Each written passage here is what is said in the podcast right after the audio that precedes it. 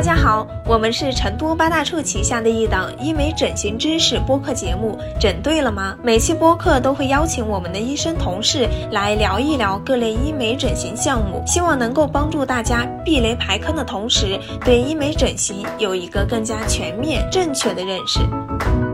今天在我旁边的呢，是我们西南医科大学皮肤病与性病学硕士，成都八大处美容皮肤科主治医师，我们的八大处富贵花傅艳霞医生，欢迎傅老师。大家好。那其实给大家说到这个黑头哈，因为我们今天的主题主要是围绕这个黑头和毛孔粗大这一块儿，那大家想必多多少少都有些这样的烦人的感觉哈。网上有人说用鼻贴或者是拿一些护肤油来按摩。可以去到去做到这个以油溶油这样子，但我们的黑头呢，还是总是会反反复复的去长，挤完呢，或许有的还会留下一些小坑儿哈，嗯啊，然后把我们的毛孔也是越挤越大了。傅医生，如果说像我们鼻子上看到的这些黑点点，还有的能挤出来一些像呃油脂粒呀或者丝状物的这种，有时候是黑的，有时候是白的，有时候就稍微有点偏黄色。那这种东西它到底是不是黑头呢？是啊，它就是我们的一些脂质成分，包括我们的一些角质酸的一个堆积。那么它为什么变成黑色呢？是因为它已经发生了氧化反应，所以大家会发现是黑头。还有一些人，那没有发生氧化反应的呢，大家会发现是一些白色的，或者说是乳白色的一些嗯脂质成分啊。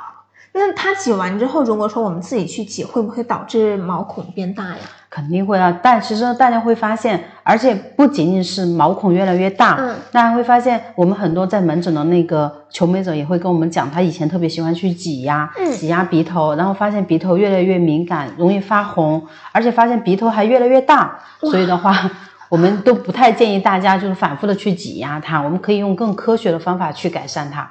嗯，好，那大家。谈到这一块哈，我觉得今天晚上肯定会有很多问题，因为这个是我们日常生活中，不管是我们的男粉宝宝还是女粉宝宝，他们都会遇到的。而且呢，我们有些呃女孩子哈，也特别 喜欢给自己的男朋友说 挤黑头，对这种情况。所以呢，今天晚上到底哪些方法可取，哪些方法不可取呢？我们就请到傅老师来跟大家聊一聊。嗯，第一个问题就是，那我们鼻子上所谓的这些黑点点就是黑头吗？其实我们刚才已经。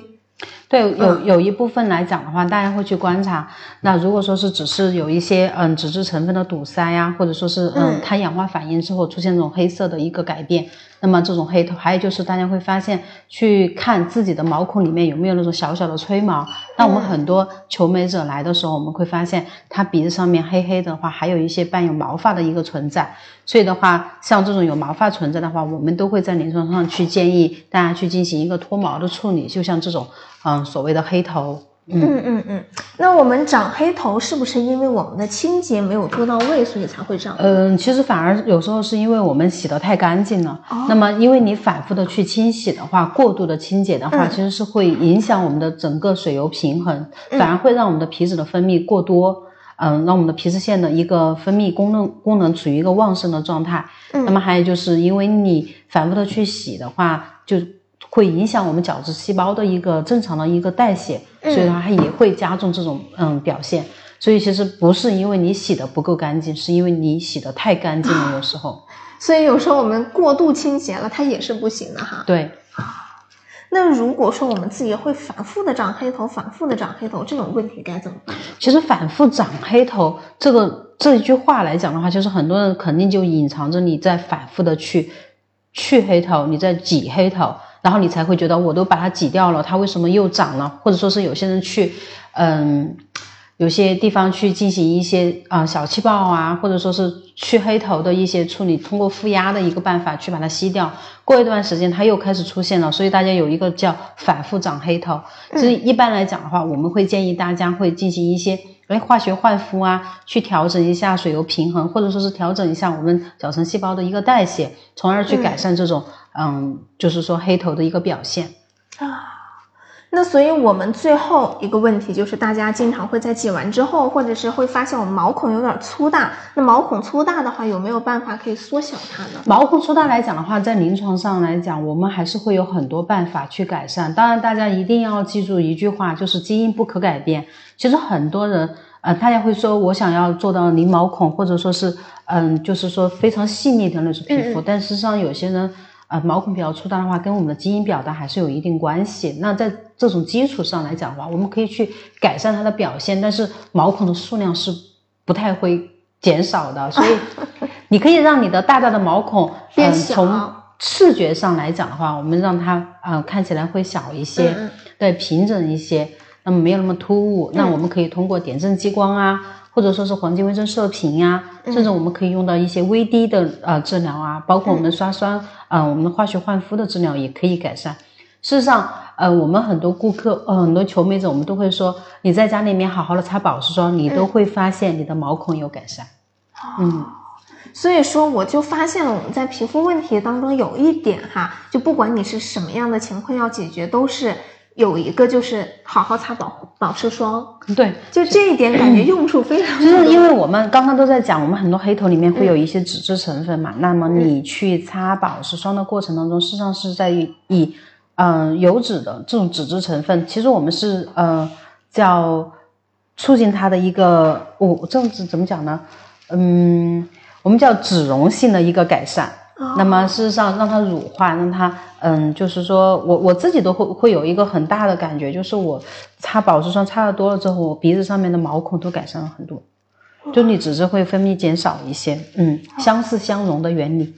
所以说这个和我们所说的那种以油溶油，它并不是说是一样的，是吧？当然不是，因为有一些，比如说矿物质油啊，或者说是大家说的是那些，嗯。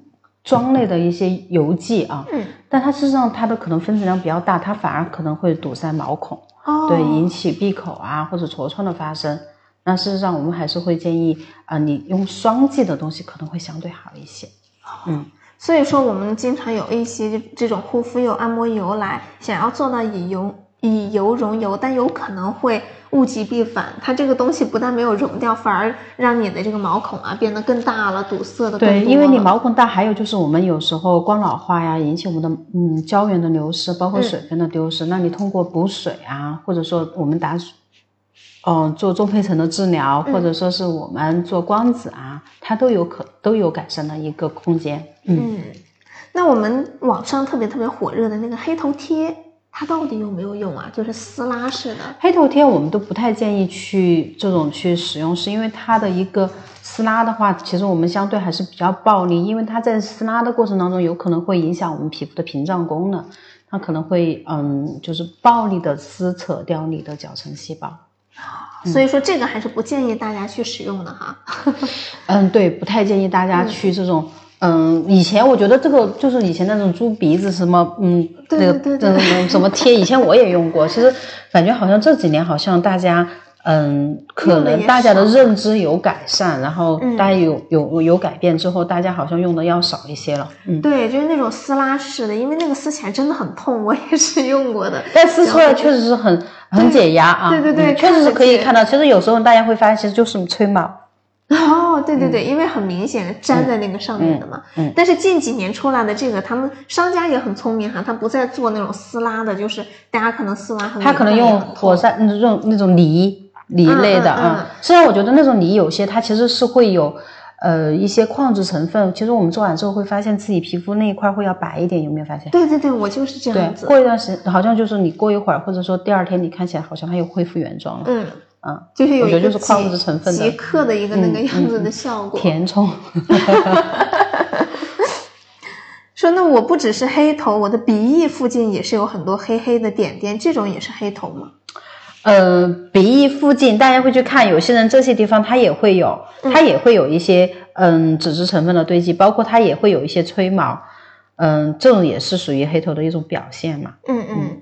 其实不仅仅是，其实我觉得是。只要有毛孔的地方都有可能存在，对不对？嗯，只可能是我们鼻头这个地方呢会比较明显一点儿。对，嗯。说，哎呀，黑头到底是怎么形成的呀？有没有什么什么方法，我可以直接从源头去避免？源头去避免，感觉有点不太好实现。黑头，那你要把自己的手管好，你不要洗的太干净了，那就是不要过度清洁。第二呢，还有就是让自己的手好好的去擦保湿霜。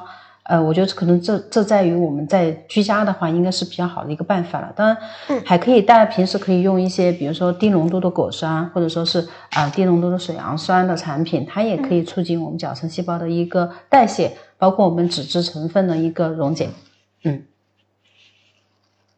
我姐妹自己挤黑头，结果那个地方红肿还长痘了，弄得特别特别严重。还是希望大家不要去自己弄。对，因为这种反复的挤压的话，也会引起一个炎症反应。而且这种你暴力的挤压，其实大家会发现挤的时候，你越挤越来劲儿，越挤越用劲儿。是的。然后挤完之后鼻子红红的，那这种反复的一种物理的一个机械性的刺激的话，实际上很很多人会发现自己红血丝也会增加。哦，对的对的，建议大家还是不要自己去挤。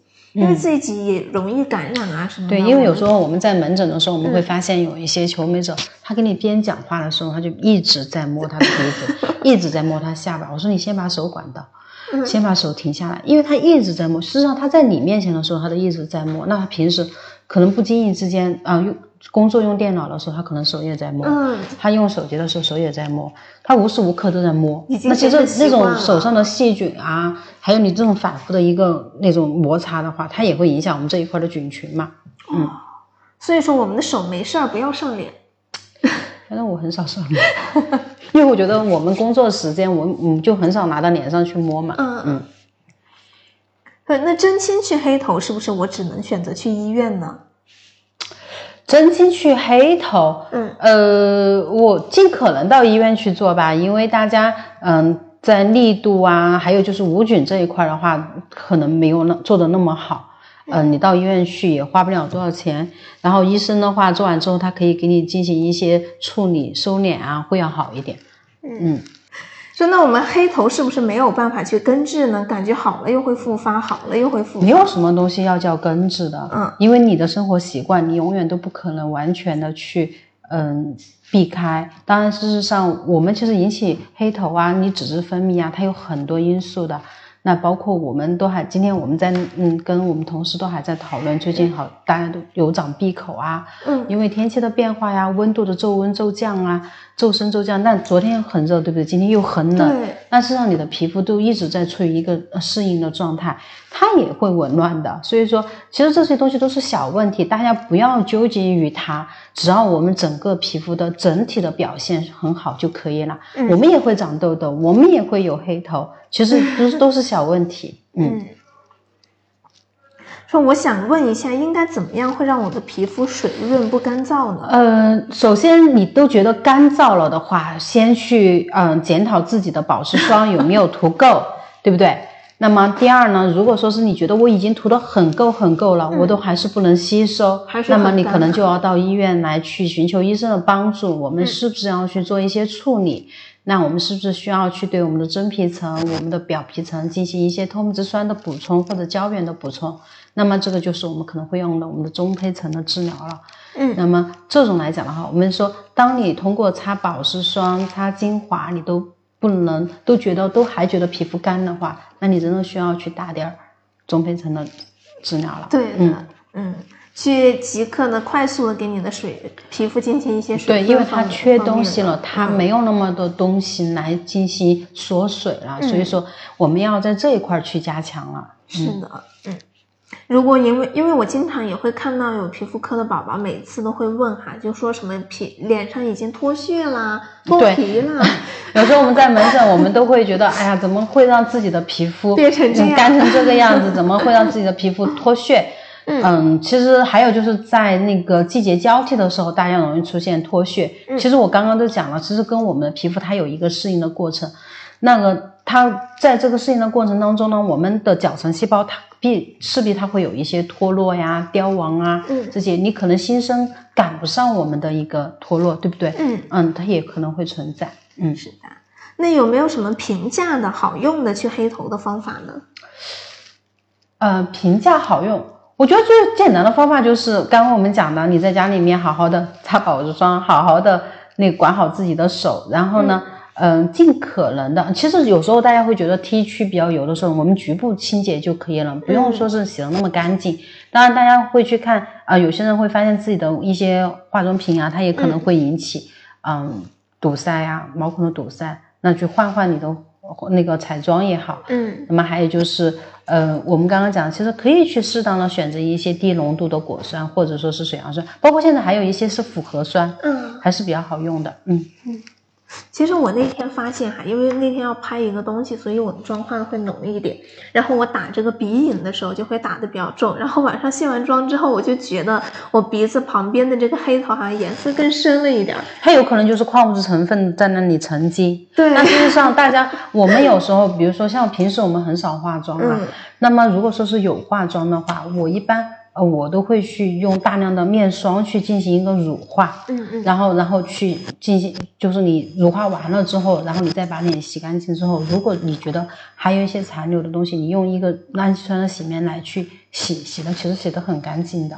哦，那我其实平时用卸妆油的话，它是不是会？如果你用了卸妆油的话，你就不要再去用洁面乳洗了，实际上真的会过度清洁。哦，嗯，实际上你会发现，呃，乳就是我们的乳霜会比卸妆油还要好用一些。哇，去卸妆的话，嗯嗯，很神奇。但是我之前一直有个误区相似哈，相融。就是我但是眼妆不是很好洗，对因为眼妆的我发现眼妆的矿物质成分太重了，嗯你没发现？眼妆和我们的唇妆，那你单独都有眼唇的那种卸妆液嘛，卸妆油感，嗯嗯，对，所以说大家平时不用去过度清洁。我以前就是卸妆油用完，我还要用大量的洗面奶，去狠狠的给它清洁，然后清洁完还要擦，我擦到脸上，直到看不到一点点对我昨天看我三姑在。我们家洗脸，我就觉得好心焦，她就一直在那里擦呀擦呀，拿那个洁洁面巾反复的擦擦擦，我当时觉得 脸都要擦烂了。嗯，因为她脸已经 很薄很薄了，非常的菲薄，而且整个红血丝特别重。我当时其实很想反驳她，后来我想了一下，嗯，其实有时候啊，几十年的观念你不太好动摇，是的，大家开心就好。嗯，他已经习惯了。嗯，她觉得洗不干净。是的，嗯，你给他说，他也改不了，反而会让他自己很焦虑。嗯对，说天气越来越凉了，哎，这个宝宝，你说的这个怎天气应该是越来越热了吧？说我感觉我的皮肤呢比较暗沉一点，没有光泽，有什么推荐的项目可以进行一些改善吗？呃，如果说是仅仅是肤色的暗沉无光啊，我觉得可以，其实简单入门的话，你做个果酸，然后做个光子的话，可能都会让你容光焕发发，焕发。对，其实我觉得大家有这种需求哈，如果你有时间的话，你完全可以来医院对，其实最好是医生给你啊、面对面的进行一个评估，你的暗沉，你的就是说，嗯，五光到底是什么原因引起的？是因为我们皮肤缺水了，嗯。还是因为你的氧化反应太重，嗯。还是因为平时出油太多，还是因为仅仅就是你晒的太多，你防晒做的不好？其实还是有很多因素的。那么不同的一个原因的话，我们可能医生会根据你的皮肤情况去选择更适合你的一些治疗。其实我觉得治疗不要道听途说，因为我们确实是很多嗯求美者。他在来医院的时候，可能就已经种草了。其实我都已经习惯性的问了：首先你是什么诉求？嗯你有什么要求？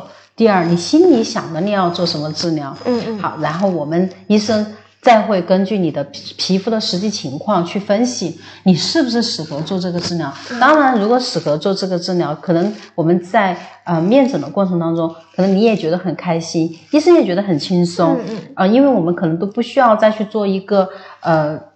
就是术前的一个教育了，嗯。那么但是如果说是你确实是不适合做你心中想的那个治疗的话，医生其实会花好多时间去解释为什么你不适合做那个治疗，然后再去给你解释他为什么要去给你做另一个治疗。嗯嗯嗯，所以其实我觉得还是要到医院去进行面诊。实际上，大家在跟医生进行面诊的过程当中，可以解决好多你现在在线上问的一些问题。嗯因为你们问问题的时候，我们不一定每个人都会去回答到，是因为我们有时候他滑太快了，我们也看不到。对那么事实上，你问的一个问题，你到门诊来的时候，医生可以给你讲的非常的清楚，甚至你还可以问。很多问题，我们有很多求美者会写一个小本本，哦，过来专门来问的。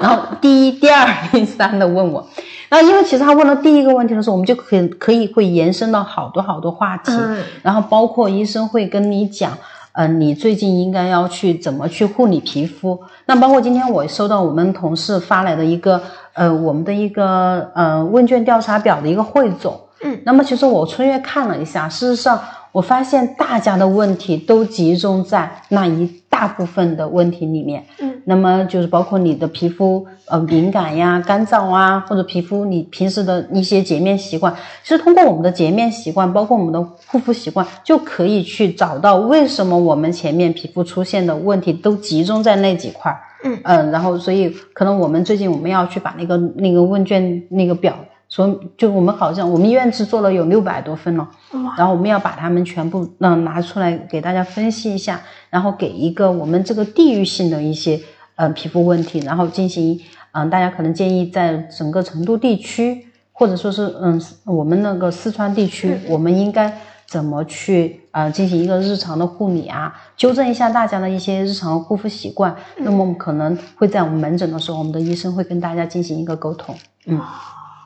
是的，所以说，因为我们网上的时候也只能回答一个大范围之内的一些问题，比如说你问，那我的皮肤长痘啊，嗯可以做什么就可以说，但是如果这个这个方法不一定说针对于个人，因为有些项目你适合，有些项目你不适合。如果有时间的话，可以直接来跟医生面对面，然后医生根据你自身的一个情况去回答你适合做什么，你需要做什么，再加上你自己的一些诉求，嗯，对就非常的准确。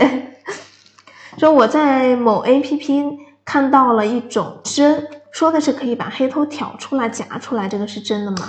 其实是不是那呃个细胞夹呀？对，细胞夹。其实我觉得它不叫，就是大家就觉得那个东西好像是新出来的东西。事实上，我觉得，嗯，那个东西其实只是把我们以前临床上用的镊子，然后其实做的很小，就像我们眼科的镊子一样，嗯嗯一样可以做出这样的事情。事实上，有时候哈，我觉得它加一个黑头还是可以的。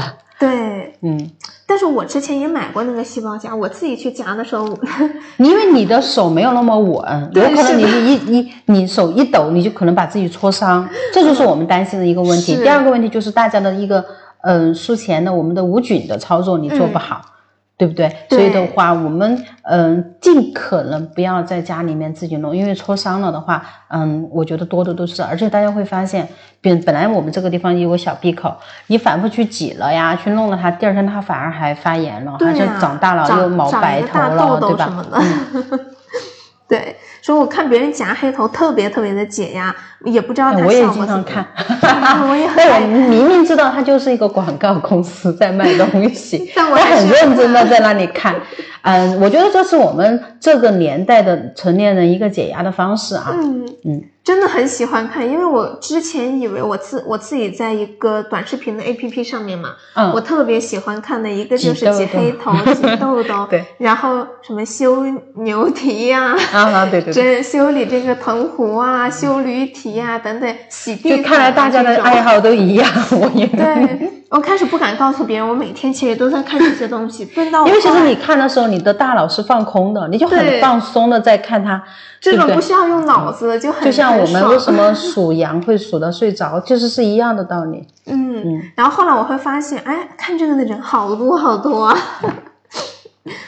是怎么去改善草莓鼻呢？这个就跟刚刚我们讲的是一样的，草莓鼻来讲的话，就是大家说的这种，嗯，黑头啊，嗯或者说是有吹毛的这种，呃，毛孔粗大呀，嗯这些，那其实归根结底，我觉得还是到医院头来说，嗯，医生给你处理，不要在家里面自己处理。虽然我们跟你讲了半天，你自己还是得到医院来。嗯，对不对嘛？对，嗯尤其是如果等到我们处理完没有处理好，把它皮肤损伤了，或者但是它有个过程。嗯那其实比如说你到医院来进行一个化学换肤，那你不能说是哦，付老师我做了一次我就没什么效果。它本来也没有那么快，所以大家要有耐心。皮肤本来就是一个循序渐进的一个过程。嗯，我的脸颊总是红红的，然后摸起来有那种小点点，这是不是什么皮肤病啊？有没有机会改善呢？如果老是这种发红、弥漫的发红、潮红，甚至说是你的面颊区域，那你要说你的点点在哪里？如果说是我们的腮帮子这个区域的话，那我们要考虑是不是我们有哎毛囊红斑黑变病呀，或者毛周角化呀这种。那如果说是这颧骨这些区域面颊中部的话，我们要考虑是不是有玫瑰痤疮。嗯，所以这个还是得到医院来，医生给你进行一个判断。啊，我们很多顾客啊，特别喜欢在嗯一些嗯就是媒体上面去软件上去查，查查自己是不是玫瑰痤疮，就去坐位置。当然到了医院之后，医生说你真的是玫瑰痤疮，他就觉得很心塞啊，我真的是玫瑰痤疮，我就觉得我是。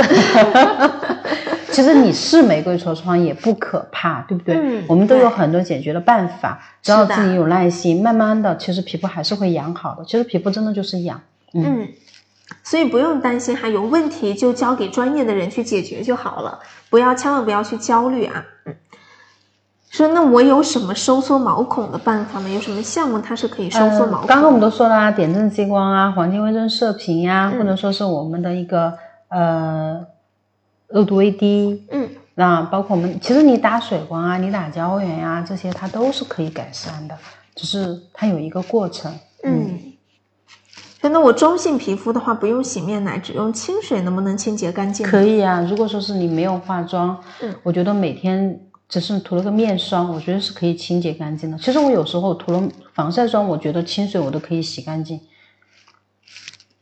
我我我反正觉得大家好像在用了防晒之后哈，大家还是不觉得清水可以洗干净，就非要用这个洗面奶。有些宝宝还会用到卸妆的一些产品。其实你洗脸不用洗的那么干净的，是不是嘛？真的不用洗的那么干净。真的不用洗的那么干净。因为大家总觉得，如果说我脸上，尤其是我用一点什么产品，因为我们在门诊的话，有一些求美者过来的时候，我们可能会要坚决，特别是玫瑰痤疮，或者说皮肤比较菲薄啊。这种屏障比较薄弱的人，我们都会跟他说：你坚持一个星期回去，不要用洁面产品，然后一个 星期过来告诉我。那其实顾客的反馈还是挺好的，他认为确实是就这么一个小小的动作停下来之后，他的皮肤有变好啊。嗯。那我看到网上说维生素 C 对皮肤好，口服维生素 C 的话有没有效果呢？口服维生素 C 维 C 的话，本来就是一个抗氧化的一个治疗嘛，大家其实。在很多我们的一些啊保健的一些保健食品啊，或者说是大家现在都比较喜欢习习惯性的去吃一些药丸啊那些，嗯，大量的产品里面它都是有维 C 的，这样吃维 C 是肯定是可以的。那但是呢，就任何事情都不要过量，好不好？啊，如果说是你想美白的话，我觉得外用的维 C 也很重要。事实上，外用的一些。浓度比较 OK 啊，比较嗯适合你的肤质的一个维 C 的话，我觉得是有意义的。嗯，其实我认为维 C 在我们的精华里面，它是很重要的一个成分。嗯，所以说适当的去呃早 C 晚 A 这个样子是可以的，是可以的。如果你的皮肤条件允许的话，你是可以的。因为有些人他用 A 醇的话，他皮肤。可能不太能耐受，但是我们耐受的，我们之前以前就讲过，我们有一个建立耐受的过程。嗯，那么当你建立耐受之后，你就可以去用了。像大家，嗯，有很多求美者，他其实是。在这一块有得意的，他认为确实是他早 C 晚 A，他觉得用下来的话，他皮肤状态也是越来越好，而且我觉得这是一个正确的一个观念在使用，对吧？总比你有用以油养肤，用油去 去敷脸，或者说是这种也好哈。我觉得这是一个科学的科学的理念，嗯。真的有没有什么办法可以一劳永逸的让我的皮肤变成水润的？没有一劳永逸的一个办法，在特别是在皮肤上面，它永远都是循序渐进，因为你是一个活人，嗯，没有一劳永逸。所以其实如果说是你想去嗯保养皮肤，那你就一定要有那样的接受度，皮肤就是一个缓慢的过程，嗯嗯。那换季到底是冷水洗脸对皮肤好一些呢，还是热水洗脸会对皮肤好？其实我觉得不存在换不换季的时候，我觉得平时就是常温洗就行了。嗯，你不需要过度去刺激。实际上，很多人会认为，呃，我去洗脸用冷水洗了之后，好像毛孔会要呃收缩一些。实际上，它只是让我们的皮，就是我们的一些浅浅表的一些呃皮神经，它会有呃反应，然后让即刻的进行一个收缩。其实一会儿它就放松开了。其实大家不用。嗯，说是反复的去刺激它，我觉得常温洗脸就可以了。嗯，那我们怎么样去防止皮肤的营养缺失呢？防止它的营养缺失，吧？我觉得不叫防止啊，就是嗯，营养的缺失，这是一个，就是我们胶原啊、水分的丢失，这肯定是一个正常的过程。但是，呃，如果你说是，比如说你防晒没做好，那你的胶原纤维啊、弹力纤维过度的变性，对不对？损耗。还有就是水分的过度蒸发，嗯这就是你损伤它的一个过程啊。那你最简单嘛，防晒保湿做好。其实现在大家的防晒保湿都做的已经比以前好多了，对，嗯是的。还有一些宝宝们可能就是有点过度防晒了，就只要出门，整个人都遮起来。对完全看不到。呃，但是很奇怪啊，嗯那天我跟嗯、呃一些同事，我们到了昆明，嗯然后他说，为什么这里的人都不防晒呀、他们都是均匀的黑。对，实际上是地域性。我发现四川的人反而防晒做得很好，对，我也觉得，嗯，而且这边按理来说也会，可能我们都比较珍惜我们比较白的皮肤。我反正觉得成都的小妹妹们大家都很在意的皮肤是的，问题，是对的，，防晒防晒做的都相当可以，嗯，都已经很好了。其实，越有越珍惜。说刷酸到底是一个什么原理啊？网上好好多这个刷酸的教程，听的也是云里雾里。刷酸的话，我认为在家里面用的都是低浓度的酸，你可以嗯按照它的那个说明来。但是我觉得我不太建议大家在家里面买高浓度的酸，因为你不太好掌握到那个终点反应。嗯不要说你了，其实我们不专业的专业人员，他嗯可能都不是掌握的那么好。嗯所以才会出现有些人觉得刷酸了，呃，踩坑啊、踩雷呀、出现皮肤损伤啊。嗯我认为终点反应的掌握是很重要的，这对我们的医生，包括我们的护士的那个要求还是比较高的，所以我们会定期进行一些培训。嗯那么，所以还有就是不同的皮肤状态，它出现的皮肤反应，它的时间它也不一样，所以我不太建议大家在家里面进行一个刷酸。对嗯，我我们经常会遇到大家刷酸把自己皮肤损伤，其实就是灼伤。嗯对，刷酸是什么原理？刷酸它其实它是一定程度的去剥脱了我们的一个角质细胞，嗯那么这个程度就是要很好的去掌握了，你超过了那个程度就是损伤了，所以不要去自己刷，嗯，不要想到。嗯嗯，那个酸才多少钱？你医院收多少钱？技术也很值钱的，大家，我们是的，要为我们的技术买单。对也不要觉得就自己可能在医院刷过之后就感觉，哎呀，这个好简单嘛，手术刀片才几几。毛 钱，那你也不能自己给自己拿拿双眼皮啊，对吧？对，嗯而且关于皮肤方面呢，我们一定要去慎重，因为我们皮肤一旦出现问题，去治疗通常都不是说我一次两次我就可以治疗好的，对，千万不要而且我们在做治疗的过程当中，医生会根据你的皮肤的变化或者说是情况来进行一些适当的调整。嗯所以说一定不是自己。当然那天我听我听我的表妹说，他们有同学自己在家里面自己打水光针对，我也听到过这种，然后他自己自己说的是自己在家里面打水光针，自己觉得一点用都没有。嗯然后觉得就是到医院去打那水光针有用。其实我想说，其实医生他的那个技术，他肯定是有技术的，对，不是你们想象的那么戳进去就完了，不是那样子的。嗯，嗯，然后我我看一下啊，说呃换季干皮，夏天又是油光发亮的，我真的会 谢。意思它是换季的时候感觉有点干，然后一到夏天呢又很油。因为你换季的时候，我们因为温度的一个骤变的话，你的整个皮肤的一个状态、平衡状态啊、水油平衡啊，包括它的一个免疫状态，包括它的一个嗯，我们就说最简单，就是你的神经的一个反应，它都是有一个波动的，所以的话，你出现嗯很干啊，也很正常，嗯，大家。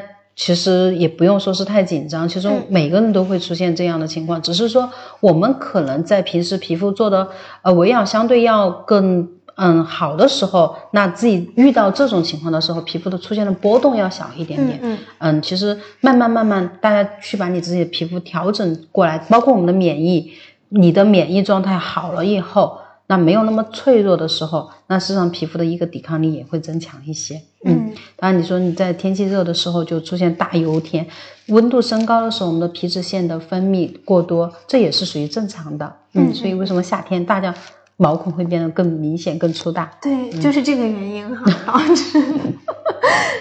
说男生想来问问医生，我平时在刮完胡子之后应该怎么护理一下呀？因为刮完胡子，哎，大家有没有男生？我因为我有很多呃男生的顾客，他会要求我给他做脱毛。嗯。啊，有时候他们做光子的时候会，就我就跟他说顺道，他会说顺道给他做一个脱毛，因为我们做光子光子做男士的脱毛效果特别的好，异常的好。我老公我给他做了一次效果就很好，呃，就他是这样子，因为有一些男生啊，他刮了那个胡茬之后，其实那个胡子很硬，嗯。那么他有可能在新长出来的时候，他不太啊、呃没有长出来的时候，它有可能会倒倒插回去，它就会引起一个毛囊炎。哦那很多男生都会发现自己容易长毛囊炎。嗯嗯那么这种的话，呃，我我觉得我不知道男生那种刮胡胡子的那些产品，他们是不是有那种软化一下角质的那些啊？嗯好像涂了之后，好像刮的时候就没有那么痛。嗯嗯，还有就是，我觉得可以适当的去进行一下脱毛。其实你不不是说你脱完毛之后它就没有长了，它其实是会让它长得更细、更柔软一些、更慢一些。适当适当来做一下这个治疗，我觉得是有必要的。嗯，因为我看到经常看到男生，还因为我有一些朋友，他们刮完胡子之后就会把自己的皮肤刮破。啊，对对，刮伤，那对其实确确实要保护。还有就是，如果说确实有刮伤的话，我们涂一点点，哎，比如说你涂一点夫西地酸呀，或者百多邦啊，嗯、然后稍微嗯控制一下炎症。那如果说是嗯我们做刮完之后，我觉得可能会出现一些皮屑，嗯嗯嗯，就多擦一点保湿霜润一下也好。对。你不要就因为我之前看我的男生朋友，他们是这样子说的，他说我不擦保湿霜，我任何东西都不擦，为什么呢？他们觉得他们的脸很油，然后因为油，他们就不爱擦这些东西，就觉得擦了就所以其实不擦，嗯，不擦越擦，嗯，就会越来越油。是的，嗯，嗯，所以说还是要擦一些所以男生有时候也比较 容易出现长痘痘啊，因为对他角质细胞容易出现就角质酸堵塞嘛，堵塞毛孔了之后，那容易嗯发炎。嗯，那果酸和水杨酸有一个什么区别呢？果酸和水杨酸它主要是一个脂溶性和一个水溶性嘛。嗯那么，所以我们在临床上来讲的话，我们像果酸的话，我们更多的是去，因为果酸它的那个分子量会更小一些，它渗透的力度会更大一些。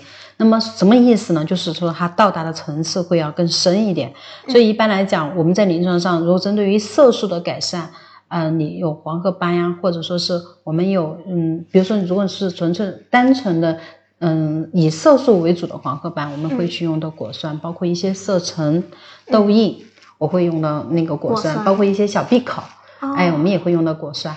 那么，如果说是你是长了一些炎症痘痘、红痘痘、红色的痘印居多的话，那我会用到水杨酸，因为水杨酸还有抗炎的作用，同时水杨酸它也有一定的嗯杀菌的作用，所以。哦还有它调整调节我们的一个水油平衡嘛，它因为它是脂溶性的，嗯所以的话，嗯，一般针对于这种炎性痘痘的话，我会更用的嗯水杨酸多一些，那包括一些玫瑰痤疮。啊，还有一些炎症性的黄褐斑，我们也会去用到水杨酸。只是反而我们最近，呃，玫瑰痤疮用那个水杨酸做出来效果还蛮不错的。嗯，哎，这边有个宝宝继续问了说，那男士在刮胡须前洗脸，还是刮完胡须再洗脸会更有利于这个面部皮肤的保养呢？什么意思？就是他问的是他在刮胡须之前去洗脸，还是刮胡须之后洗脸会对他的皮肤更好一点？还是说这个没有什么大的我觉得没有什么么大的影响吧。嗯你刮完胡须之后，应该是要去做一个面部的护理吧，不然的话，就刚刚我们说的那些损伤，嗯嗯，嗯，就是其实你在刮之前或者刮之后洗脸都是可以的，但你注意洗，就是刮完之后记得涂那个保湿霜就可以了哈。对，不是，嗯以前我看以前老的一辈不是喜欢拿热毛巾给敷敷一一下，然后再去刮吗？现在好像都没有人下次。这种男生刮胡须的问题，跟我们的外科老师提一下啊。嗯那我们的外科老师来回答一下，我这方面没有什么经验。但是我们的外科老师他们的护肤真的做得到位吗？我还是稍微有点怀疑的。嗯，我外科呃三楼的老师我们不太清楚，反正我们二楼的男老师男医生还是挺精致的。下次、啊，对对对，我们徐老师啊，我们唐老师啊，任老师啊，直播的时候大家抓抓住机会问一下这个问题，对，嗯你们可以嗯、呃互通有无，对，是的，这个他们可能会更了解一下哈，对于这类的。对，说我感觉我有点那种鸡皮的毛病，经常会有那种小点点在身上，这个有没有办法去进行一个根治？啊，这个没有办法根治，这是我们基因的问题，其实是一个染色体的一个呃，我们叫其实嗯，它是毛周角化吗？毛周角化，对毛周角化来讲，我们可以通过刷水啊酸呀、果酸，其实有很好的改善。嗯事实上，我们可能到了马上大家要开始穿比较薄的衣服的时候，嗯我们刷酸，我们做身体刷酸的人会越来越多。事实上，刷酸如果说是高浓度的果酸去刷这种毛周角化，我觉得效果是很好的，大家可以来试试。而且可以，你你整个夏天你露胳膊的话，也是比较好的一个选择嘛。嗯。嗯，哎，问到这儿，我有一个记得之前宝宝问到的问题，当时他是因为在呃我们微创科的医生直播的时候问的，所以没有解答。嗯就是他说马上要到夏天了，他比如说像一些胳膊肘或者是膝盖这个地方黑黑的，是不是？对这这种色层问一下的地方，我们也是通过高浓度的果酸刷出来，效果也蛮好。嗯嗯，也是可以用果酸去进行改善哈。呃，也对，我觉得刷果酸应该是一个经济又实惠，而且性价比极性价比比较高的一个项目。对于我们这种嗯、胳膊肘啊，或者说是我们膝盖啊、这种觉得有点颜色有点深的嗯这些嗯宝宝，它可以均匀一下肤色，然后嗯亮白一些。嗯说那我觉得我护肤品里边的成分好复杂，但是真的选不出来什么适合自己，能不能给我们讲一讲怎么去选择呢？哦，所以你要到医院里面去，为啥？因为医生要看你的 皮肤情况。嗯啊，我们你选，嗯，那我们这样讲吧，呃，你选护肤品，你首先你你选的东西，你首先要满足解决你皮肤问题。那首先你要知道你皮肤是什么问题，对不对？嗯然后第二，我们用什么成分，我们想要期望值的达到我们的什么治疗目的，那么还是要根据你的皮肤情况去选择。嗯所以最好是嗯，根据在医院去让医生嗯，根据你的一个皮肤问题，其实你就花了一个挂号费。然后医生跟你讲，你可以适合用哪些产品，你就去买就行了。嗯，我看到有那种泡沫可以吸黑头的，靠谱吗？这个傅老师都不一定知道这个哈，你知道吗？泡沫吸黑头的东西，嗯，泡沫吸黑头，其实我们嗯就看嗯有些那个干什么什么医上面我都看过，嗯嗯，虽然我觉得它应该不是我们我我不知道它是什么反应，我觉得看它那个起泡泡，其实我我认为在临床上我嗯我们用的能看到起泡泡不就是双氧水嘛，嗯，对不对但？是它并没有那种效果，是吗？我觉得它是没有的，嗯哎，，说不到这儿，我还。有一个想问的哈，也是在也没有看出它有什么什么什么嗯原理啊，我没有看到它什么好的机制。说我看到有一个最近看，这是我一个题外话哈，就是像唇膏一样，它涂到嘴唇上呢，过会儿嘴上也会起泡泡，然后起一层泡泡之后，你把它擦掉之后呢，就是你嘴巴上面的一些干皮啊、死皮啊，包括一些废旧角质什么的，全部都没了，就嘴巴特别粉嫩嫩。其实也就是一个溶解角质的一个过程。嗯，事实上，其实你涂一个唇膏，你涂厚一点，过一会儿它自己也会软化软化一些。嗯，不过我也没有用过那些东西啊，我们也可以去试一下，医生也可以去踩雷的嘛。嗯，嗯，但是我又怕那个东西用了之后，因为感觉它好像效果神奇的另一边，我就会觉得它刺激是不是也特别大，然后会不会加这种刺激加快我的呃嘴唇的这个老化呀，或者等等一系列的，所以我也不不太去敢可以下次我们 大家去试一试。嗯呃，总有牺牲者。其实，在医院试没关系啦，就大不了我试不好再去二楼皮肤科让医生给我治嘛。对其实也还好一些，挺便捷的。如果对于我来说，说哎呀，我也有这个鸡皮，用这个润肤露会不会好一点呢？润肤露可以呀、其实我们保湿做好了之后，也可以促进我们角层细胞的一个正常的一个代谢嘛。嗯嗯实际上你那个就是过度角化嘛。实际上你你润肤乳的话，也可以溶解它。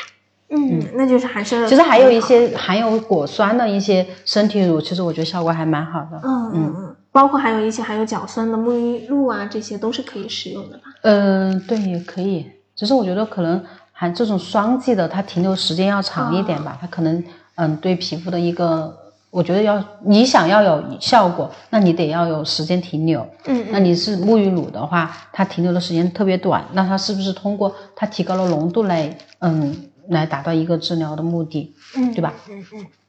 说，哎呀，今天讲黑头啊，这个我太需要了。平时最爱看的就是挤黑头的一些视频了。不会只有你是这样的吧？他告诉你不是你哈，每个人都。大家都喜欢挤，我们也喜欢挤，只是我们会知道适可而止，不要挤的，嗯，就是一发不可收拾。嗯，嗯，所以有一种产品叫收敛水，就是缩小收敛水其实很多时候它会有含有类酒精成分，酒精或者说是类酒精成分，嗯。那么它会有收敛的作用。嗯，还是建议大家尽可能的少去选择这种收敛水。哦，嗯，当年就有某一款的这个收敛水，就是非常非常的火爆，嗯而且火了很多很多年，一度也是并没有让大家皮。肤变好，对不对？并没有，而且我都是当年大量囤过的，每天就拿那个在在鼻头、在脸上嗯，觉得皮肤干净的地方湿敷。但其实我自己就觉得敷完之后，我我就会对着那个镜子打光去看嘛。我说也没有什么效果啊，是不是用的太少了？再坚持一段时间也没有什么效果啦。说我一个朋友是女生，她的胡子也挺多的。这种可以脱毛。对，如果是女孩子的话，你就可以选择到医其实。毛发的那个多少，它确实是跟那个个体差异有关系啊。其实我觉得多了，我们就去做一些处理，也也就处理了，也没有多大的问题。嗯，嗯嗯嗯，是的。说好离谱，我用针挑过黑头。你说的针不会是那个缝缝缝衣服的时候，哈那是真的有点离谱。就那种很容易引起感染。对，因为它没有消毒哈，那个那对啊，它个针。很多细菌啊，包括其实你的针前面也比较锋利，它有可能会呃引起一个创面啊、嗯损伤啊，这些都有可能。嗯，说那我们使用果酸的话，是不是还可以有效的去除皱、细纹什么的？嗯，我觉得果酸的一个就是说长期的一个果酸，不是说也不叫长期吧，我觉得一定程度的一些果酸频次。嗯规律的频次啊，科学的频次的果酸治疗，上是可以去做到一些抗早衰的一个作用的。其实我们果酸它可以刺激我们的一个成纤维细胞的一个旁分泌，它也嗯可以去刺激成纤维细胞去产生新的胶原，那其实是可以的。嗯，果酸其实它也可以细腻皮肤啊，嗯嗯，所以但是呢，嗯，这个东西呢，频繁包包括它的频次，我觉得应该是由医生来来掌握，而不是自己去，因为你们的频次有时候。啊，其实我觉得是这样子的啊，因为我发现有一些嗯求美者他会跟我们讲，他做果酸，那么他其实第一次做完之后觉得皮肤滑滑的，然后就嗯大家都是这样子的，过几天之后又想做了，事实上你的还没有，呃，你跟你的就是没有跟我们的角层细胞一个分化，包括它正常化进行一个平衡，所以它有可能会引起损伤。嗯，所以这个过程，包括说下一次再操作的时间，一定是要有医生根据你的皮肤来评估。，对，我觉得规律的去进行一些果酸治疗，其实还是蛮好的。对嗯，其实我个人特别喜欢，我日常就是会做的，我觉得性价比最高的两个项目，一个就是刷酸，一个就是光子。我呃自，己很喜欢做。对，就是因为有一些女生的话，她一个考虑到她的一个社交的问题，嗯她没有那么多休工期。对第二呢，她其实其实皮肤状态还是在 OK 的一个呃水平线上的话，嗯去进行这两项治疗的话，它也是属于一个比较好的一个维养的选择。嗯，嗯，悄悄说一句，傅老师喜欢喊患者乖乖，我反正爱听 的很。那肯定是我们的常客。说还有个问题，我这几天背上长痘痘，可不可以睡前抹点酸去敷一会儿，这样有用吗？啊，可以啊，低浓度的可以，你不要去抹高浓度哈。我们我们有工作人员自己抹高浓度的酸，然后睡着了，第二天起来整块皮都脱掉了。哇，所以你低浓度的是可以的，背上无所谓，是可以的。其实低浓度的酸它也可以去抑制我们皮脂腺的一个分泌，就是包括你背上啊、胸前啊，有一些长痤疮的话、长痘痘的话，有时候我们要考虑马拉色菌的一个感染，其实也是可以的。嗯说黄金微针能再讲讲吗？要做几次呀？黄金微针的话，我认为是根据自己的一个嗯皮肤的一个症状，还有你的诉求来的。嗯。那我们也有顾客就是做了一次他就满意了，那还有顾客他其实还要求很多，他不仅仅是想要去嗯收缩毛孔，啊痘坑的改善，那么这种我们可能是需要有多次。那么很多人他可能只是想通过黄金微针紧一下、紧致一下皮肤，细腻皮肤。嗯。那么还我们就可以诶一年做一次，其实也是可以的。当然，其实不是说你就做一一年做一次黄金微针就 OK 了，然后你一年都不来找我们，然后你一年以后说皮肤条件好像也不那么好了，皮肤是需要保养的。其实我们可以做的项目是有很多的，嗯，你嗯，就是说你在做这个过程当中，医生可能会要去跟你讲，嗯，你可能说是适不适合做一些。嗯，简单的一些治疗来进行一些日常的维养。嗯，说歪个楼超声炮对于我们双下巴的收敛作用大吗？有啊，事实上，嗯，超声炮因为它它有两个层次，四点五和三点零。三点零其实我们可以去针对改善一下我们脂肪的一个堆积。事实上，我们在临床上来讲的话，很多顾客都是受益者啊。嗯嗯。做了超声炮之后，因为它的那个舒适感又比较高。然后做完之后呢，嗯，休工期又不是很长，就是这这我觉得没有什么休工期，就做完之后双就下颌缘可能会有一点微微的水肿，但事实上你做完之后，呃，即刻其实我们就可以看到一些呃收缩呃那个嗯收紧的一个效果。对，说下巴来讲的话，嗯，我觉得在非手术的一个治疗的选择下，超声炮应该是一个比较好的选择。嗯。哎，在这个地方，我帮我朋友问一个问题啊，付老师，他昨天问我的，因为他呃现在是一个哺乳期的妈妈，所以说他就昨天在跟我说，说在生完宝宝之后，他觉得他突然一下好像老了很多。这个因为生了宝宝之后，有很多人他在孕期的时候，他可能还是会有一点水肿的状态。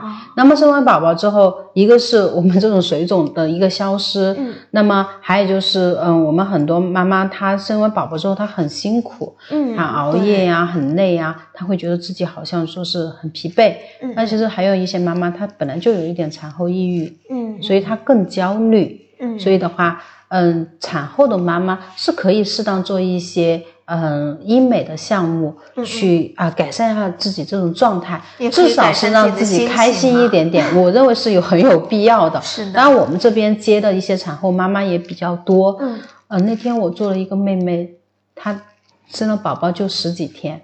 其实我没有看出来她生了宝宝十几天，是因为我们都已经开始做治疗了。因为，嗯，她因为她在做治疗的之前，他们术前的沟通、术前同意书的签署，她不是我来做的，所以我们呃做我就没有问到那么多。